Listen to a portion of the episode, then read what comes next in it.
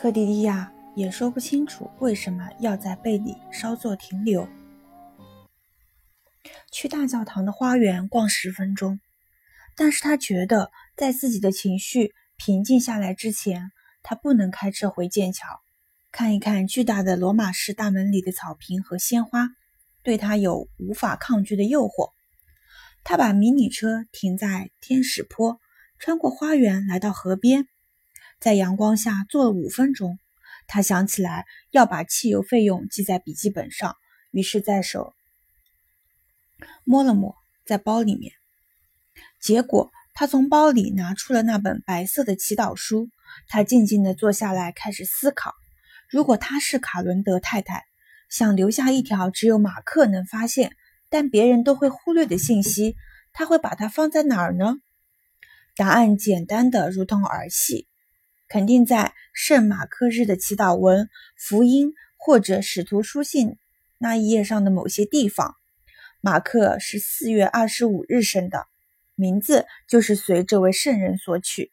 他很快就找到了地方。在水面反射过来的明晃晃的阳光中，他发现了刚才因为翻页太快而没有看见的东西。在麦克呃克兰麦关于抵御错误教义、进行温和请愿的祈祷词旁边，有一个难以辨认的小图案，非常模糊，在纸上顶多像一个小污点。他发现那是一组字母和数字：E M C A A。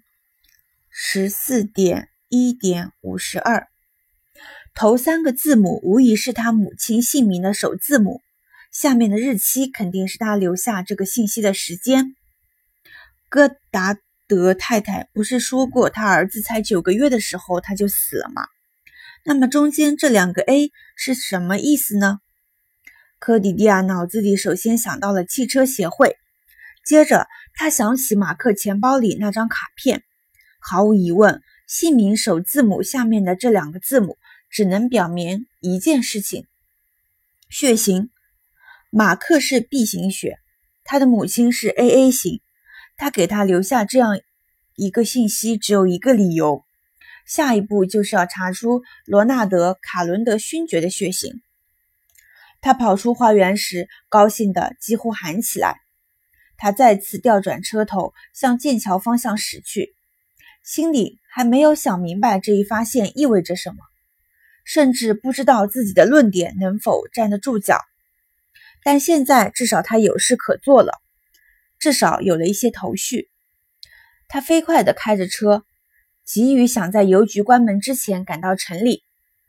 他隐约记得从邮局可能拿得到市政委员会印发的当地医生名单，他们给了他一份。现在要找一部电话。他知道在剑桥只有一个地方可以安安静静、不受任何干扰地打上一个小时电话。他开车来到诺维奇大街五十七号。索菲和戴维正在客厅里下棋，金发和黑发的两颗脑袋几乎碰在棋盘上方，碰在一起。听科迪利亚说要借地方打一长串电话，他们丝毫没有表现出惊讶。当然，我会付钱的。我会记下来打了多久。我想你需要单独待在房间里，对吧？索菲说。戴维，我们到花园里去把这盘棋下完吧。谢天谢地，他们并没有好奇，只是小心地拿着棋盘穿过厨房，把它放在花园里的桌子上。科迪迪亚搬了一把椅子放在桌子旁边，拿出那张表，在椅子上坐定。这份名单长得吓人，他完全不知该从哪里开始。也许应该把宝压在那些集体职业、地址靠近市中心的医生那里。他决定就从他们开始，打一个电话就勾掉一个名字。他想起那位高级警司的另一句名言：“侦探要耐心，要执着，执着到固执的地步。”他拨出第一个号码的时候，就想到了他这样的上司该有多严格。多让人受不了，但是几乎可以肯定的是，他现在已经老了，至少四十五岁了。到了这个年纪，大概会稍微宽松一点了吧。但是连续拨打了一个小时电话后，结果仍一无所获。对方的回答五花八门，但给医生诊所打电话有一个好处，就是至少电话机旁边有人。接电话的有时是医生本人，有的是专门负责接电话传信息的女人，有的人客客气气，有的人则敷衍了事，也有的像受到了打扰，显得颇不耐烦。可是所有的回答都一样。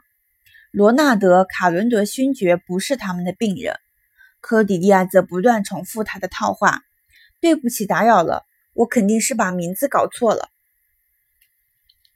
他又耐心地拨打了将近七十分钟的电话，终于时来运转了。接电话的是医生的妻子。“您恐怕打错了，负责给罗纳德·卡伦德勋爵一家看诊的是维纳布尔斯医生。”真是太幸运了！维纳布尔斯医生本来不在他的预选名单上，他要至少再打一个小时才会拨到 V 字开头的姓氏。他的手指顺着名单向下滑动，打出了最后一个电话。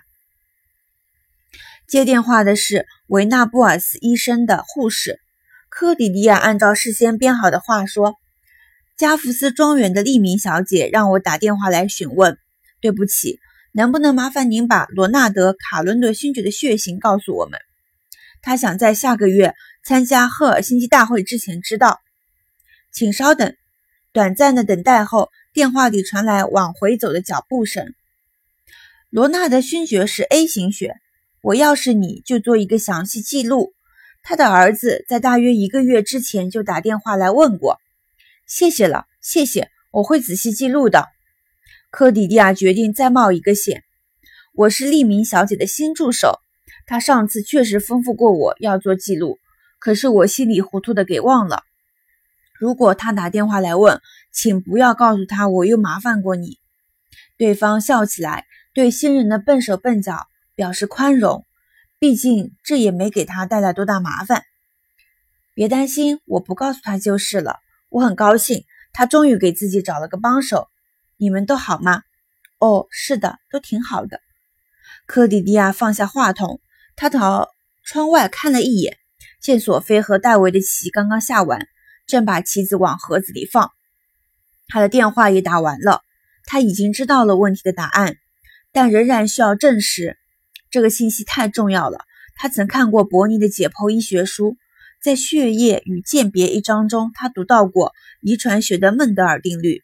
不过记忆已经非常模糊，戴维倒是一定知道。最快的办法就是现在向他请教，但是他不能问戴维，这就意味着他要回公共图书馆去。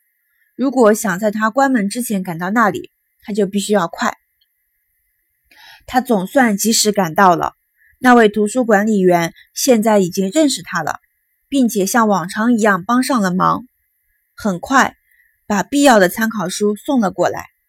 科迪迪亚证实了自己的想法：如果夫妻二人的血型都是 A，他们孩子的血型不可能是 B。